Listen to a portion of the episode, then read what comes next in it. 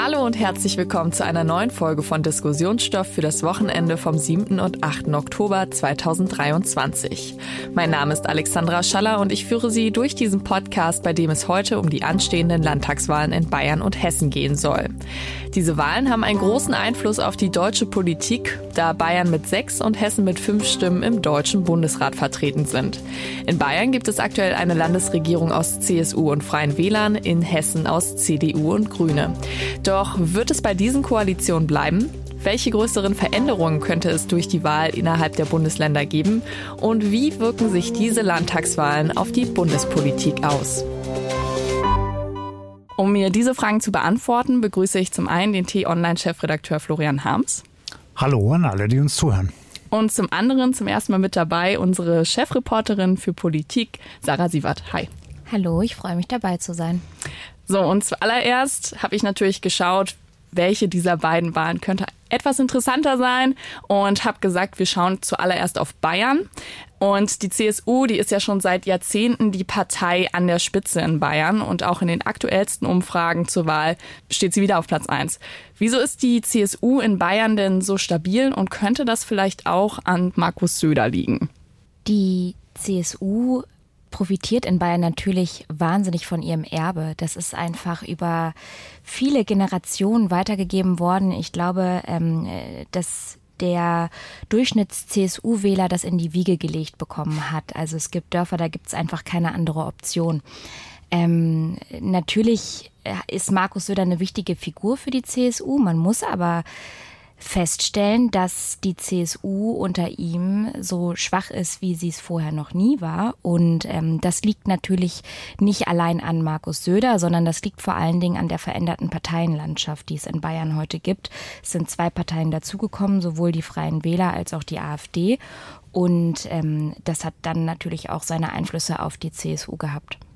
Ja, und das, was du ansprichst, Sarah, ist ja etwas, was wir eigentlich bei allen Volksparteien sehen, dass die massiv unter Druck geraten ja. und nicht mehr diese große Bindungskraft besitzen in der Gesellschaft, in allen Milieus, wie das vielleicht noch vor Jahrzehnten der Fall gewesen ist. Und insofern finde ich eigentlich, dass der Markus Söder mit seiner Partei noch ganz gut dasteht. Also die Werte sind ja im Vergleich zu den anderen Bundesländern dann immer noch ziemlich gut, mit deutlich über 30 Prozent. Und ähm, er ist, muss man sicherlich so sagen, bei aller Kritik, die man an ihm auch üben kann, einfach der profilierteste Politiker in Bayern. So, der ist ein Profi durch und durch, der sich natürlich auch entsprechend inszeniert. Der kennt nicht nur die Landespolitik, sondern auch die Bundespolitik seit Jahren und hat damit natürlich auch einen Vorteil vor den anderen lokalen Größen in den anderen Parteien. Hm, obwohl man vielleicht ganz kurz dazu sagen muss, dass äh, Henrik Wüst in Nordrhein-Westfalen bei der vergangenen Landtagswahl auch 36 Prozent für die mhm. CDU geholt hat, was für Markus Söder bedeutet, der aktuell in den Umfragen immer mal wieder bei den 36 Prozent angekommen ist, dass er jetzt massiv unter Druck steht, weil wer im konservativen Bayern das gleiche Ergebnis holt wie einer im roten NRW, der hat zumindest, was die bundespolitische Gewichtung angeht, dann doch ein bisschen mehr Probleme vielleicht in Zukunft. Und da wird ja auch schon gesagt, nicht? So Stimmen gibt es aus der CSU, alles unter 36 wäre eine Katastrophe. Genau. So, und dann könnte man vielleicht sogar den Söder in Frage stellen. Genau. Mich würde hier nochmal interessieren, weil ihr auch gesagt habt, die CSU, die wird so ein bisschen mit in die Wiege gelegt in Bayern. Aber was sind denn so die wichtigsten Punkte dieser konservativen Partei, ähm, bei der man jetzt sagen kann, die entscheidet, dass die CSU immer wieder so viele Stimmen bekommt? Weil ähm, unter anderem war jetzt ein großer Aufreger in der letzten Zeit, als Söder über die Integrationsgrenze gesprochen hat von 200.000 Menschen. Ist das ein Faktor, der das schwer mit reinfällt, das Thema Migration und Integration? Ich denke, dass man auf jeden Fall im Hinterkopf behalten muss, dass die Bayern grundsätzlich eher konservativ sind äh, in weiten Teilen. Das spiegelt sich auch in den Ergebnissen für die Freien Wähler wieder. Und übrigens auch, wenn es die Freien Wähler in Bayern nicht gäbe, wäre die AfD deutlich stärker in Bayern. Was äh, zeigt, dass insgesamt die, die Landschaft doch deutlich konservativer ist als vielleicht in anderen Bundesländern. Und dann kommt dazu, dass die CSU in Bayern wahnsinnig stark vor Ort ist. Also das ist, äh, das ist ja auch so ein bisschen dieser, dieser Wahlslogan, mit dem sie reingehen. Ähm, wir sind für euch da, wir sind hier und vor allen Dingen sind wir auch eure Fürsprecher in Berlin. Also die Bundestagsabgeordneten der CSU pendeln, glaube ich, so viel wie kaum andere hin und her, weil sie auf der einen Seite die Präsenz in Bayern zeigen und auch halten müssen und gleichzeitig zeigen wollen, hey, wir sind eure Anwälte in Berlin und das gibt es sonst von keiner anderen Partei. Und das kann richtig anstrengend sein. Der Horst Seehofer, als er dann Minister war, der hat ja Flugangst und ist deshalb nie geflogen von München nach Berlin, sondern immer mit seinem Auto gefahren. Und wenn Frau Merkel als damalige Kanzlerin wieder was angerichtet hatte, was ihm nicht gefiel, musste er wieder dahin fahren. Und das hat er auch dann immer erzählt, wie anstrengend das sei. Sarah, ich glaube, es kommt was hinzu bei der CSU. Neben dem Kümmern vor Ort und dem, was sie ja auch als Bayern-Partei inszeniert. Und das ist, dass sie schon wirklich ganz gut geschafft hat, diese Klammer um das Bundesland zu legen, nämlich auf der einen Seite die Traditionen und auch die traditionellen Gewerke zu bedienen, Landwirtschaft beispielsweise, und auf der anderen Seite eben Bayern als Industrieland, als Tech-Land. Und da ist Bayern sehr erfolgreich. Und dann ist es auch im Vergleich zu anderen Bundesländern eben ziemlich weit vorne, also zum Beispiel in der Chipindustrie. Aber wie sieht es denn jetzt aus mit der Thematik Migration? Also es ist natürlich ein total bestimmendes Thema in Bayern und das ähm, ist in den, also das beschäftigt die Kommunen, die Landräte schlagen Alarm, haben jetzt äh, lückenlose Grenzkontrollen an den bayerischen Grenzen äh, gefordert. Äh, übrigens auch jene von Grünen und SPD, also das ist gar nicht nur ein CSU-Thema. Ähm, das beschäftigt die Menschen schon. Ich glaube, das Problem, was die CSU mit dem Thema hat, ist, dass sie 2018 über die Stränge geschlagen hat und sich das in den Wahlergebnissen auch wiedergespiegelt hat. Damals hat Markus Söder zeitweise von Asyltourismus gesprochen, was dann auch nichts mehr mit kontrollierter Migration zu tun hat, sondern wirklich in, in eine populistische Richtung geht. Oder Populismus ist ehrlicherweise. Ähm, und danach versucht, das Thema möglichst lange auszuklammern. Also ich erinnere mich an die Klausur in Kloster Banz, als die CSU über ihre äh, Strategie für den Wahlkampf gesprochen hat. Und das war das absolute Tabuthema. Da sollte keiner drüber sprechen. Als irgendein äh, Landtagsabgeordneter einen O-Ton gegeben hat zum Thema Migration, da hat Söder gekocht, weil er wirklich dachte, das kann doch wohl nicht wahr sein. Ihr sollt euch alle mit anderen Dingen beschäftigen. Und jetzt kam er um dieses Thema logischerweise und auch richtigerweise gar nicht mehr drum zu, hat es also wieder zum Thema gemacht. Ich bin noch nicht ganz sicher, ob er tatsächlich so überdreht, wie es ihm vorgeworfen wird, weil es ist richtig und wichtig, dass er das Thema angeht und es ist auch richtig und wichtig, da konsequent zu sein und es ist auch sein gutes Recht als Konservativer, da so drüber zu sprechen und auch über die Grenzen der Belastbarkeit zu sprechen. Gleichzeitig fängt er genauso an, wie er es damals gemacht hat, indem er beispielsweise so Begriffe coint wie Integrationsgrenze und da muss man dann eben gucken, was davon ist äh, quasi nötig, weil die Situation einfach so ist, wie sie ist und wo versucht Söder vielleicht der AfD oder auch den Freien Wählern, die ja genau die gleiche ähm, Masche ziehen wie die AfD, dann noch ein paar Wähler abzugreifen. Mhm.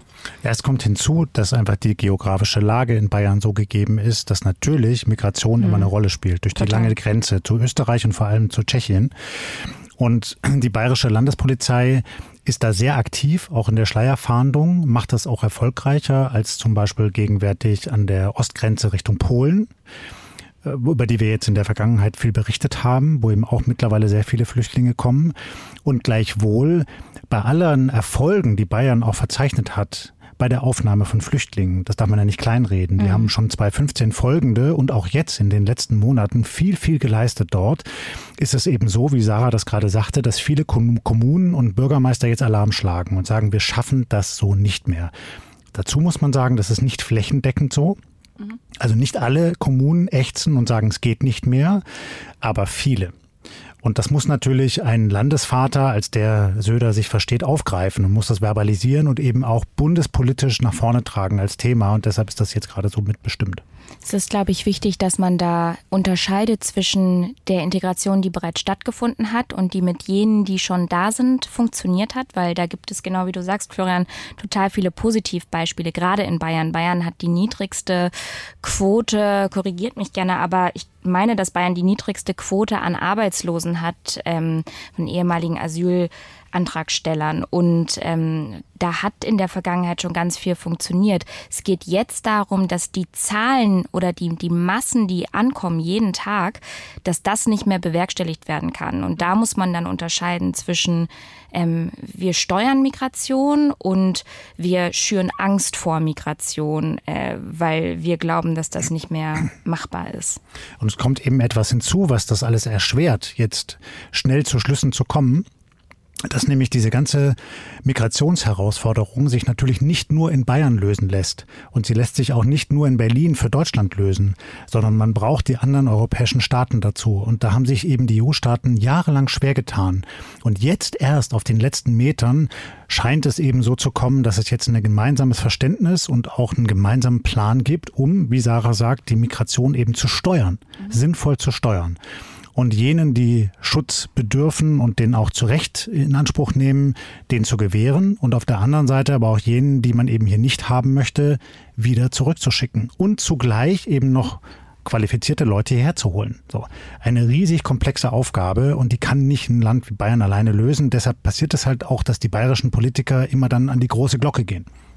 Wobei man dazu sagen muss, wenn ich das vielleicht noch ganz kurz ergänzen darf, ja. es gibt natürlich Hebel, die sie selber umstellen können. Also es ist schon auch ein bisschen ironisch, wenn Markus Söder äh, von dem Bund fordert, dass man auf Sachleistungen umstellt bei äh, Asylantragstellern, ähm, obwohl er das selber in der Hand hat, das in Bayern längst zu tun und es nicht äh, bislang für nötig gehalten hat. Also das, es gibt so gewisse Dinge, genau wie du sagst, die sind auf europäischer Ebene nur machbar und lösbar. Dann gibt es Sachen, die sind deutschlandweit.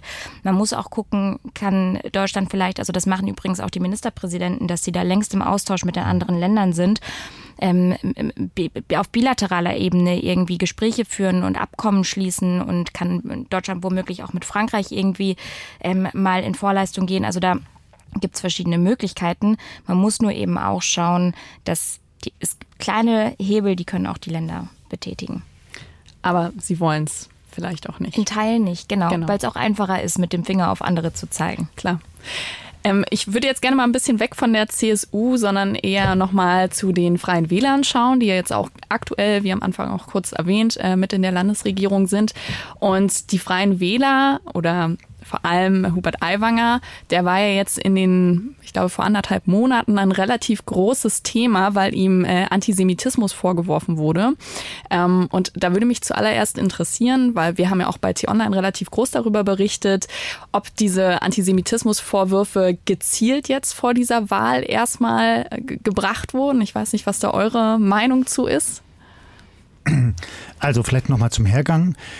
Es gab die ursprüngliche Berichterstattung der Süddeutschen Zeitung.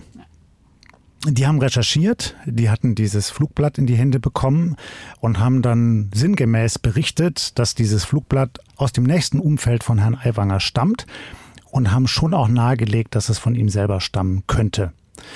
Haben das aber in einer Art und Weise gemacht, unter anderem durch eine sogenannte Seite 3. Also die haben auf der dritten Seite ihrer Zeitungsausgabe immer eine große Reportage, die auch eine porträtierende Form annehmen kann.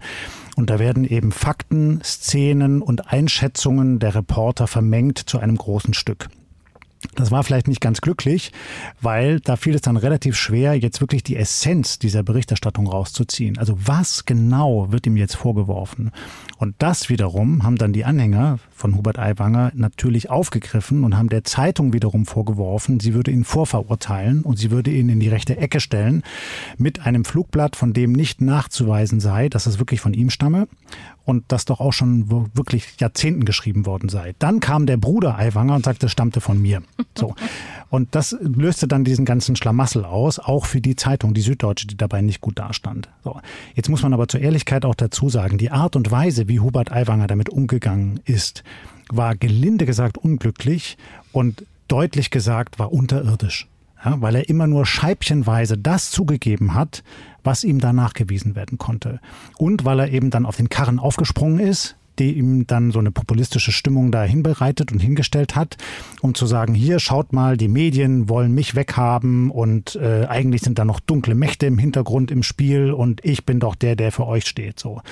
Und das Ganze ist dann aufgekocht zu einer Stimmung, die nicht gut ist für unser Land. Und da war es dann sehr schwer, mit einer nüchternen Berichterstattung durchzudringen. Oder wie hast du es erlebt, Sarah? ja, es stimmt, dass es total schwer war, da mit einer nüchternen Berichterstattung durchzudringen.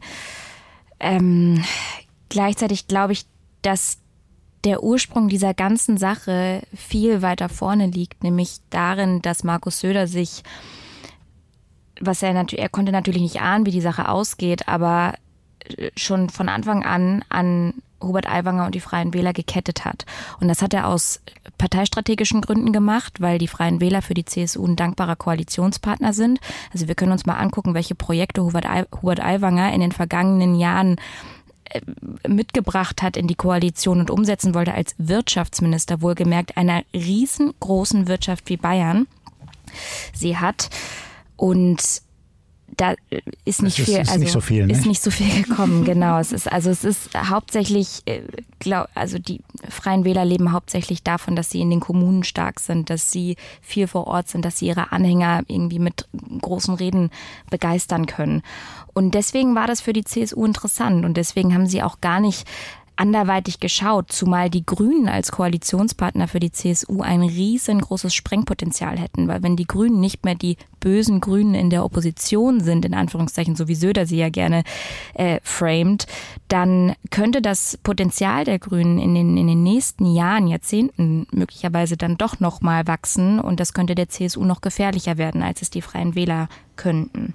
Und eine weitere taktische Entwicklung würde der Söder jetzt sagen, die Grünen sind ein guter Partner für uns in Bayern, dann hätte das ja auch Folgen für den Bund. Dann würde es einem Friedrich Merz als CDU-Chef schwerer fallen, die Grünen immer an den Pranger zu stellen. Insofern hat man sich in dem Lager der Union, CDU und CSU, dazu entschieden, der Feind sind die Grünen. Auf die dreschen wir ein. Mhm. und das sieht man jetzt eben auch in dem Landtagswahlkampf. Also bei Teilen der CDU ich glaube, ah, du, du hörst auch allen, andere Stimmen. Das wird, glaube ich, nicht in allen Hoch Bundesländern. Norden, wo Daniel Günther sitzt. Na, auch in Hessen ist man, glaube ich, nicht ganz zufrieden damit, wenn man, äh, wir reden ja gleich auch noch über Hessen, ja. wenn man die Grünen als Hauptgegner bezeichnet, wenn man eigentlich vorhat, mit den Grünen weiter zu koalieren und auch die Koalition ja ungefähr täglich im Wahlkampf als die richtige Lösung äh, versucht, den Wählerinnen und Wählern nahezubringen. Ich würde einmal noch mal ganz kurz auf die Freien Wähler schauen. Ähm, und zwar einfach nochmal abschließend, glaubt ihr, dass diese öffentliche Kritik gegen Aiwanger jetzt auch Auswirkungen haben wird auf die, ähm, auf die Zahlen oder die Stimmen? Ich glaube, es wird ihm nützen.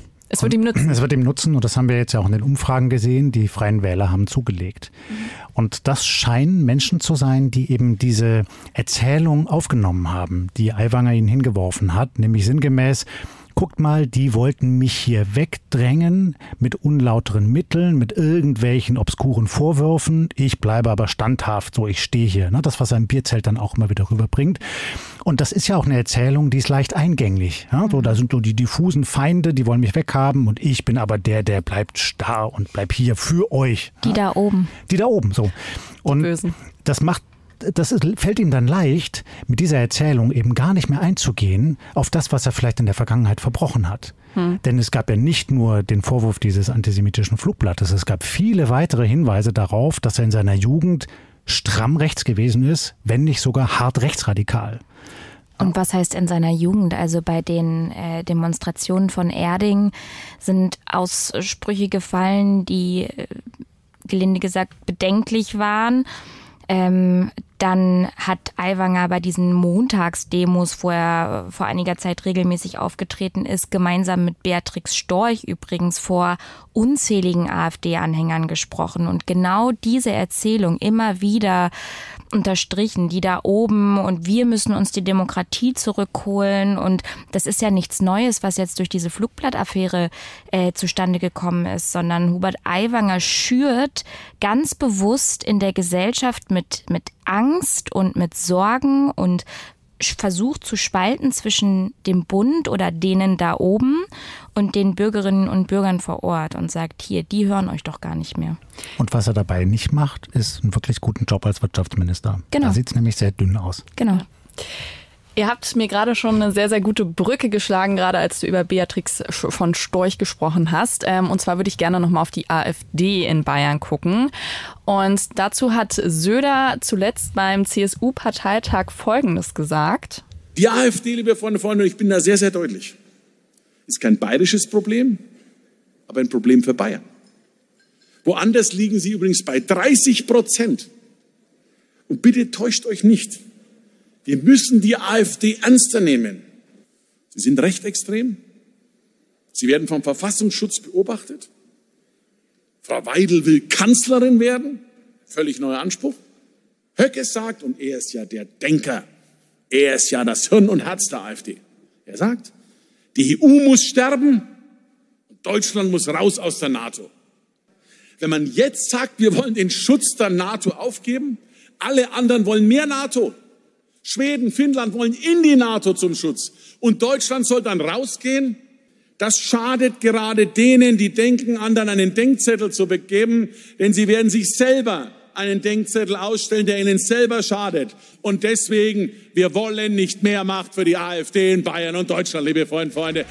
Das finde ich ist eine sehr, sehr klare Ansage von Söder. Sie wollen nicht mit der AfD zusammenarbeiten.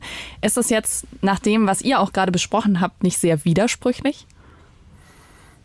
Nein, ich glaube, oder jein.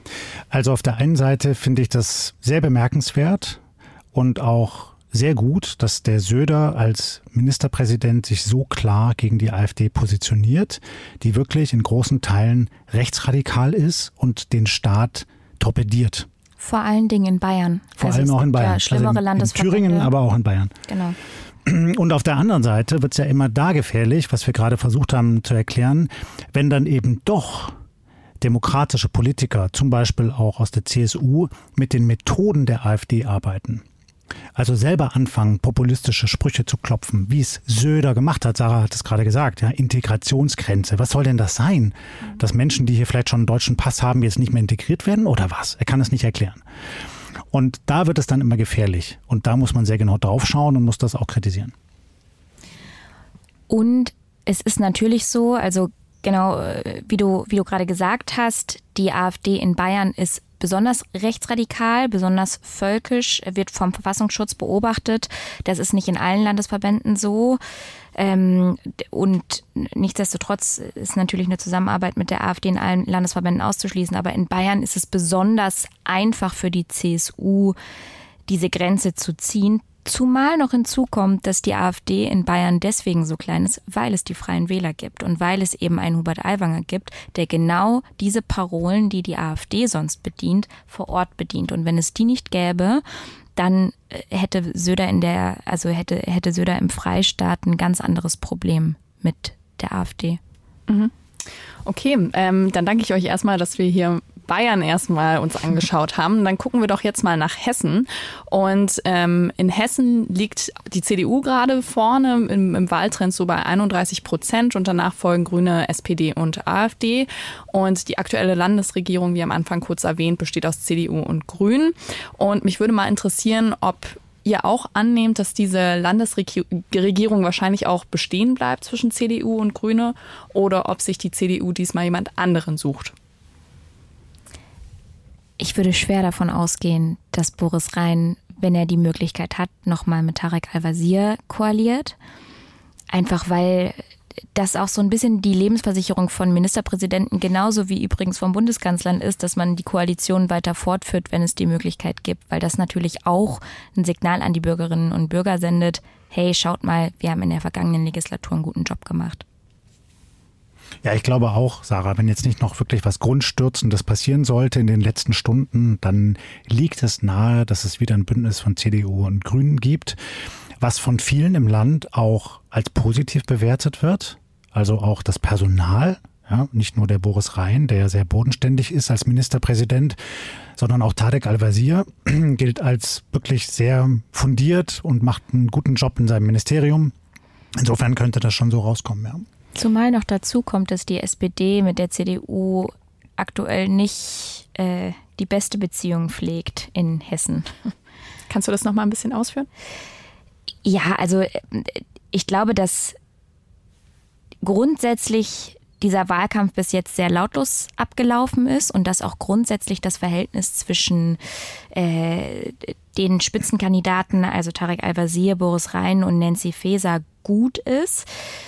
Gleichzeitig sind so ein paar Dinge passiert und mal angefangen davon, dass Nancy Faeser gar nicht bereit wäre, in eine Koalition mit Boris Rhein nach Hessen zu kommen. Also sie sagt ja nicht nur, dass sie nicht als Oppositionsführerin kommt, sondern sie unterstreicht ja, wenn ich zurückkomme, dann nur als Ministerpräsidentin, nicht als Stellvertreterin und als Ministerin im Kabinett von Boris Rhein. Und damit hat sie natürlich die Position der SPD geschwächt. Das genau. muss man ganz klar sagen. So, Absolut. Es gab schon mal einen anderen Politiker, den Norbert Röttgen, damals in NRW, der hat das auch so gemacht. Also war Spitzenkandidat dort und aber eigentlich Umweltminister und sagte dann auch sinngemäß, wenn ich hier nicht Ministerpräsident werde, dann gehe ich halt wieder in den Bund. So. Und das mögen viele Leute, viele Wähler einfach nicht. Und das lässt sich auch nicht gut genug erklären. Das ist Frau Faeser bisher nicht gelungen. Und es ist ja auch nicht nur, also Frau Faeser ruft sich ja ganz gerne auf den ehemaligen Innenminister Olaf Kanter und sagt, vergleichen Sie mich nicht mit Norbert Röttgen, sondern vergleichen Sie mich mit Kanter. Ich finde ehrlicherweise, das ist so ein bisschen wie meine Mutter hat früher zu mir gesagt, wenn andere aus dem Fenster springen, springst du dann auch. Also dass man, man kann ja was, was falsch ist, nicht damit begründen, dass es andere vor einem auch so getan haben, sondern man muss sich am Ende vor den Wählerinnen und Wählern verantworten. Und das, dem wird sie nicht gerecht, wenn sie nicht mal bereit ist, in eine Koalition als Juniorpartnerin in Hessen mit einzusteigen. Ja, weil dadurch einfach klar wird, es geht ihr eigentlich um ihre Karriere genau. und um die Macht und nicht um die Themen die sie umsetzen möchte.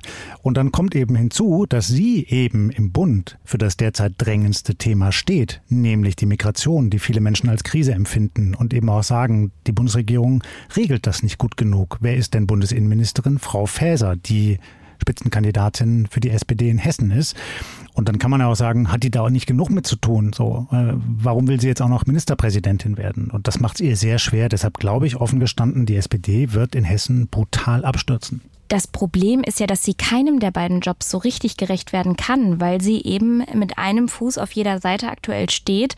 Und dann passieren solche Fehler, und darauf wollte ich gerade eigentlich hinaus, im Wahlkampf, wie sie der SPD aktuell passieren. Zum einen, dass im Wahlprogramm äh, steht, dass äh, Asylsuchende nach sechs Monaten ähm, wahlberechtigt sein sollen. Gemeint war nach sechs Jahren gerade einer Innenministerin sollte sowas im Wahlkampf nicht passieren. Gerade einer Innenministerin darf sowas nicht durchrutschen. Und das andere ist ein ich suche noch das richtige Wort dafür, aber ich sage jetzt einfach mal verheerendes Wahlkampfvideo gegen die CDU, dass die CDU irgendwie als völkische Gruppierung porträtiert, wo man sich wirklich fragt, also das, äh, ja, hat mit fairem kollegialen... Das wirkte so wie ein AfD-Video eigentlich, ne? Oder wie ein Donald Trump-Video. Also da wurde einfach die CDU runtergemacht, in die rechte Ecke gestellt. Ganz billig. Rhein, Boris Rhein als CDU-Spitzenkandidat eben mit der AfD verglichen. So, und das darf eine grunddemokratische Partei wie die SPD sich nicht erlauben. Also könnte man auch schon sagen, dass Nancy Faeser und die SPD auch das Ruder in diesem Wahlkampf sicherlich nicht mehr rumreißen. Nein, die wird es nicht mehr rum. Sie hat es nie in der Hand gehabt, glaube ich. Und die ganze Kampagne hat auch gehapert. So, das war nicht richtig rund. Und wenn die SPD wirklich, so wie ihr es auch gerade gesagt habt, dann wirklich nur mit neun Prozent vielleicht abschneidet in, äh, in Hessen, ist denn Nancy Faeser dann als Innenministerin überhaupt noch tragbar? Das muss am Ende Olaf Scholz entscheiden. er wird sich wahrscheinlich am Ende für Nancy Faeser entscheiden. Wie immer. Wie immer. Also ich meine, Christine Lambrecht hat Olaf Scholz schon um ihren Rücktritt gebeten und da hat er noch Nein gesagt. Das muss man auch mal äh, sich in Erinnerung rufen. Also der ist jetzt keiner, der leichtfertig äh, seine Ministerin aus dem Amt wirft. Plus, und das darf man auch nicht vergessen, es wäre die dritte Frau, die im Kabinett ausgetauscht würde nach Anne Spiegel und Christine Lambrecht. Die zweite SPD-Frau. Ihm fehlen die Alternativen. Die CDU schreit jetzt groß rum, wie unqualifiziert Nancy Faeser ist. Ich will mal Friedrich Merz sehen, wenn Saskia Esken Innenministerin wird. Also ich glaube, dann ist die äh, Laune am Siedepunkt. Deswegen ist so ein bisschen der Hintergrund dessen, dass Nancy Faeser im Amt bleibt, natürlich auch dass die Umstände so sind, wie sie sind. Und das spielt ihr in die Karten und deswegen wird sie es am Ende bleiben. Und was natürlich trotzdem auch ein Problem ist, dass diese ganzen taktischen Überlegungen die eigentlichen Inhalte in diesem hessischen Wahlkampf überlagern. Mhm. Denn Hessen hat große Probleme, wie zum Beispiel, dass die Bildung nicht gut genug organisiert ist. Viele Familien sind sehr unzufrieden mit den Schulen. Oder der Wohnraummangel. Also auch Frankfurt ist vergleichbar dann mit München oder Hamburg oder Berlin sehr teuer geworden. Viele Menschen, viele Alleinstehende oder Familien können sich das nicht mehr leisten in der Innenstadt zu leben. Oder Darmstadt ist ganz ähnlich. Und dann kommt hinzu, dass Hessen wirklich ein echtes Problem mit Rechtsextremisten hat. Mhm. Auch in der Polizei. Auch in der Polizei, wie wir gesehen haben. Oder wir erinnern uns an den NSU, den sogenannten nationalsozialistischen Untergrund, bestens vernetzt in Hessen. Ja, da gibt es wirklich viele Strukturen noch. Die Mörder an Walter Lübcke kamen aus Hessen, hat in Hessen stattgefunden. Und da gibt es eigentlich genug zu tun für Innenpolitiker, um das mal richtig aufzuräumen. So, und da müsste man viel genauer hinschauen. Eigentlich fast ironisch, dass sie das nicht zum Thema gemacht hat. Ja. ja. Und Denkt ihr, ist es wahrscheinlich, dass mit dieser neuen Landesregierung, neu alten Landesregierung, die wahrscheinlich wieder kommen wird in Hessen, dass solche Pro Probleme angegangen werden? Schwierig. Also ich glaube, die haben sich ja zumindest beide Parteien auf die Fahnen geschrieben, dass sie mal ein großes Thema gemeinsam entwickeln wollen. Das ist alles rund um den Frankfurter Flughafen. Ja, der zweitgrößte Flughafen in Europa, der wichtigste in Deutschland. Und da gibt es noch viele, viele Wünsche. Also die Startbahn verlängern und noch mehr Flieger landen und starten lassen und Anbindung drumherum. Also da hängt wirklich eine richtig große Wirtschaftsregion dran, so an diesem Frankfurter Flughafen. Und das bringt aber die Grünen immer in die Bredouille weil die ja eigentlich sich für den Umweltschutz und für den Klimaschutz einsetzt. Und da ist aber Tarek Al-Wazir jemand, der das ganz gut zu verbinden versteht. Also die wirtschaftlichen Erfordernisse mit dem Klimaschutz. Okay, ich danke euch. Ich würde jetzt auch hier das, äh, die, die Landtagswahlen in Hessen abschließen. Und ähm, zu, zum Schluss für euch nochmal die Frage. Also wir haben gehört, in Bayern und in, ähm, in Hessen liegen CDU und oder CSU und CDU vorne. Ähm, und auch die AfD erstarkt ähm, immer, immer mehr. Und wie auch gerade gehört, sie würden wahrscheinlich noch stärker in Bayern sein, wenn es die Freien Wähler nicht geben würde. Ähm, und die CDU sowie die CSU schließen bisher auch noch eine Zusammenarbeit mit der AfD aus. Glaubt ihr denn, das könnte sich in den nächsten Monaten bzw. Jahren verändern? Ich fange mal bei Hessen und Bayern an. Ich ja. glaube, dass weder in, in Bayern noch in Hessen wahrscheinlich ist, dass die CDU bzw. in Bayern die CSU zeitnah mit der AfD koalieren. In anderen Bundesländern, in denen nächstes Jahr gewählt wird, ähm, ist es auch nicht wahrscheinlich.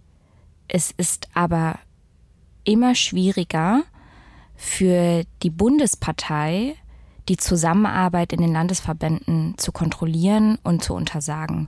Und ähm, ich finde das teilweise fast schon, wenn es nicht so ein ernstes Thema wäre, wäre es fast etwas satirisch, wenn man CDU-Politiker nach der Zusammenarbeit mit der AfD fragt und es wird einem gesagt, die gibt es nicht auf keiner Ebene.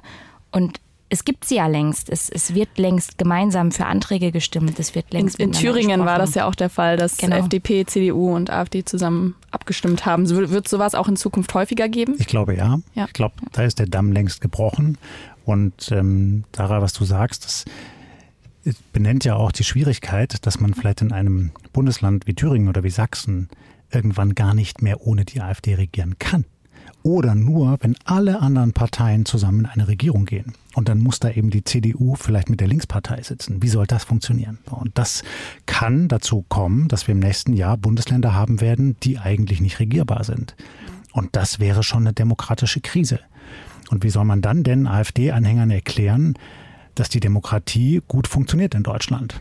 Ja, das wird echt eine Riesenaufgabe für alle demokratischen Politiker. Ja. Ja, ähm, und ich finde, das ist ein sehr gutes Abschlusswort, Florian. Du findest immer gute Worte für uns. Für uns. das ja auch schon eine Weile. ja, und äh, damit danke ich euch beiden, lieber Florian, liebe Sarah, für das interessante Gespräch. Und ich hoffe auch, dass es Ihnen, liebe Hörerinnen und Hörer, gefallen hat. Und wenn ja, dann abonnieren Sie doch gerne unseren neuen Diskussionsstoff-Podcast. Und Sie können auch gerne eine Bewertung dalassen. Das hilft uns sehr. Und dort finden Sie auch unseren neuen Nachhaltigkeitspodcast Grünes Licht mit Tipps für Ihren Alltag. Grünes Licht finden Sie auf Apple Podcasts, Spotify, Spotify und Co. Hören Sie gerne rein. Und falls Sie noch Fragen oder Anmerkungen haben, dann können Sie uns auch gerne schreiben an podcasts.t-online.de, Podcast hinten mit einem S. Und damit bedanke ich mich fürs Zuhören und sage ciao. Ciao. Tschüss und bleiben Sie uns gewogen.